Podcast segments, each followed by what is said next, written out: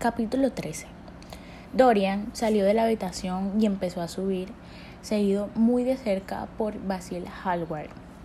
Caminaban sin hacer ruido, como se hace instintivamente de noche. La lámpara arrojaba sombras fantásticas sobre la pared y la escalera. El viento que empezaba a levantarse hacía tabletear algunas ventanas.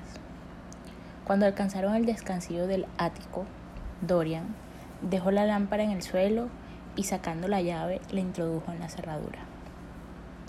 ¿De verdad quieres saberlo, Basil? le preguntó en voz baja. Sí. No te imaginas cuánto me alegro, respondió sonriendo. Luego añadió con cierta violencia. Eres la única persona en el mundo que tiene derecho a saberlo todo de mí.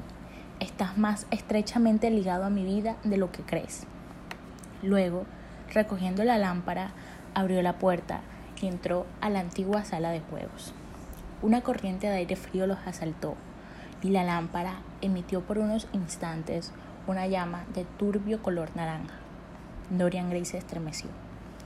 Cierra la puerta, le susurró a Basil, mientras colocaba la lámpara sobre la mesa. Hallward miró a su alrededor, desconcertado.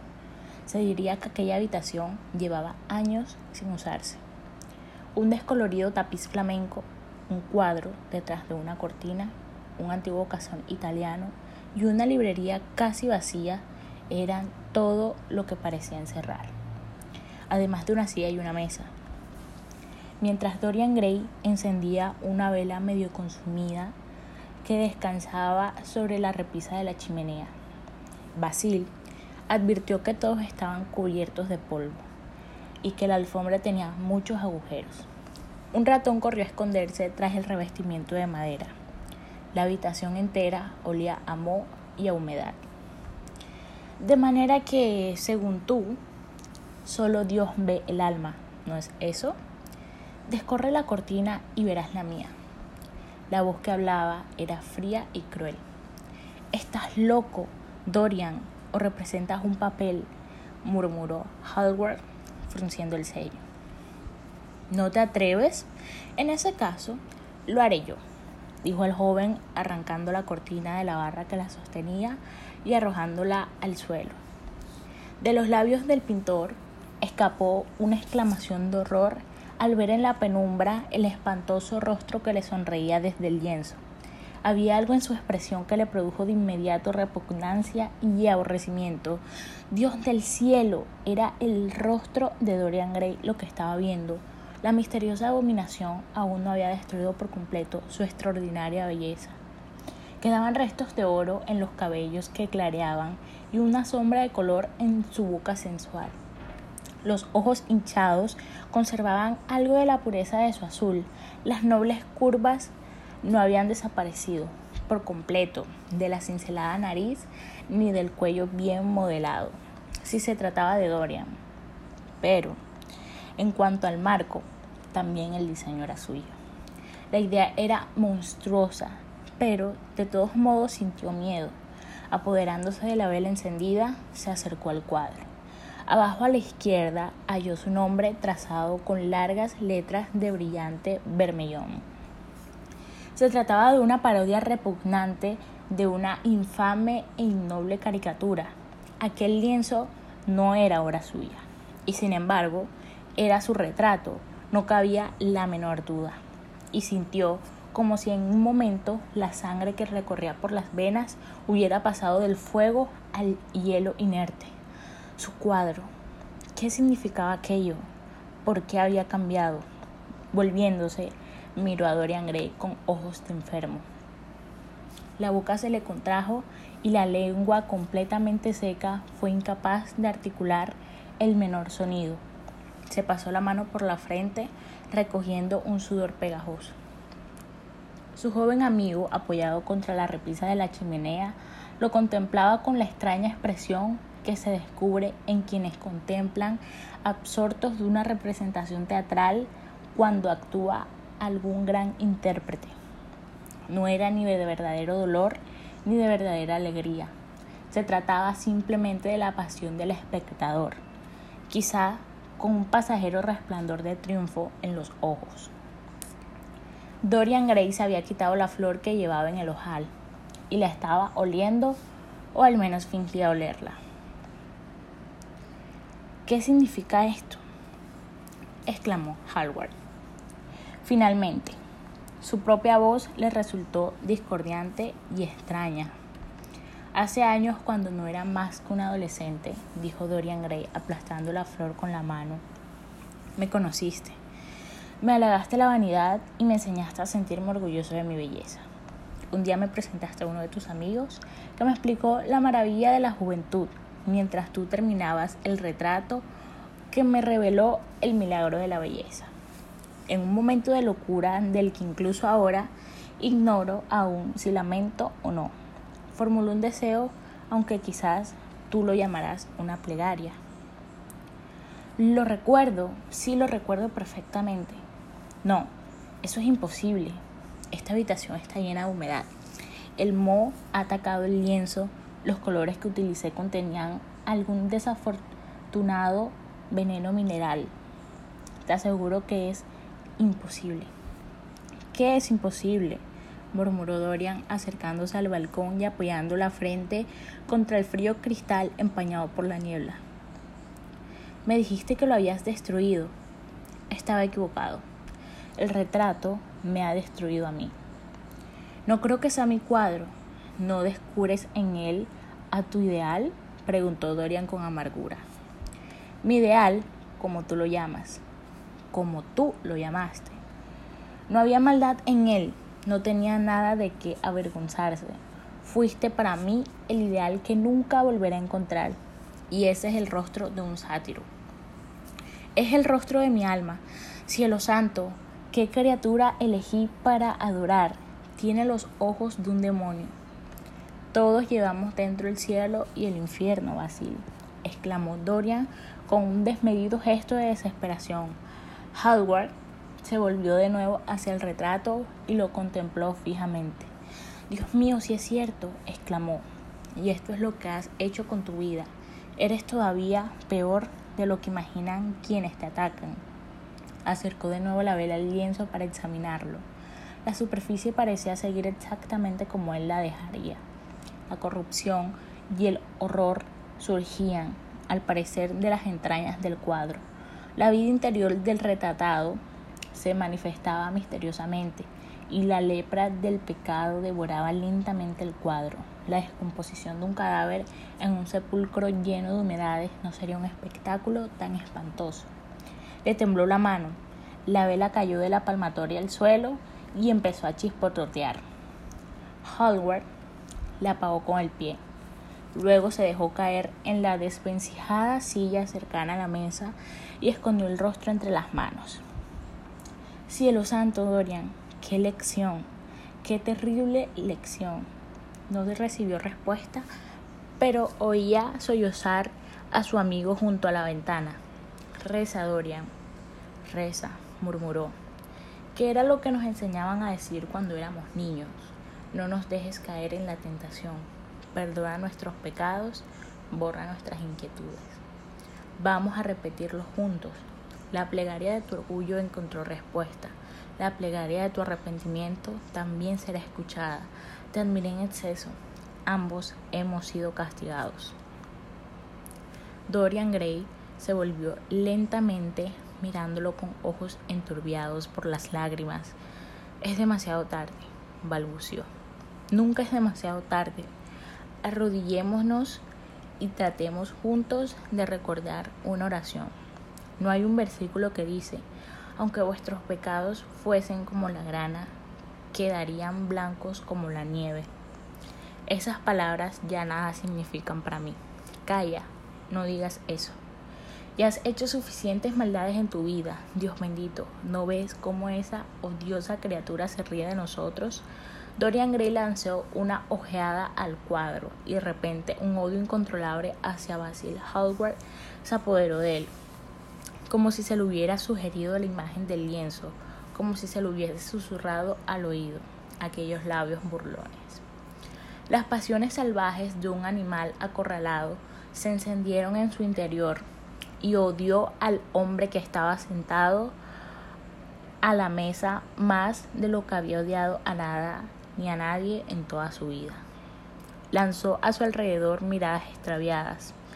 Algo brillaba en lo alto de la cómoda pintada que tenía al frente. Sus ojos se detuvieron sobre aquel objeto. Sabía de qué se trataba. Era un cuchillo que había traído unos días antes para cortar un trozo de cuerda y luego había olvidado llevárselo. Se movió lentamente en su dirección, pasando junto a Hallward. Cuando estuvo tras de él lo empuñó y se dio la vuelta. Hallward se movió en la silla como disponiéndose a levantarse.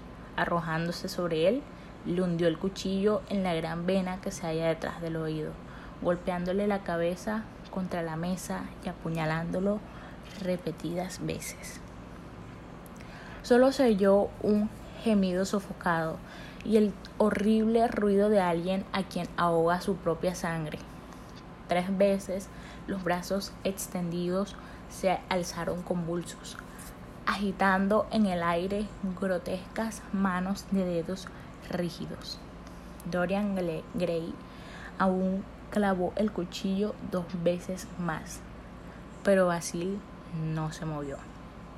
Algo empezó a gotear sobre el cuello. Dorian Gray esperó un momento apretando todavía la cabeza contra la mesa. Luego soltó el arma y escuchó. Solo se oía el golpear de las gotas de sangre que caían sobre la raída alfombra. Abrió la puerta y salió al descansillo. La casa estaba en absoluto silencio. Nadie se había levantado. Durante unos segundos permaneció inclinado sobre la barandilla, intentando penetrar con la mirada el negro pozo de atormentada oscuridad.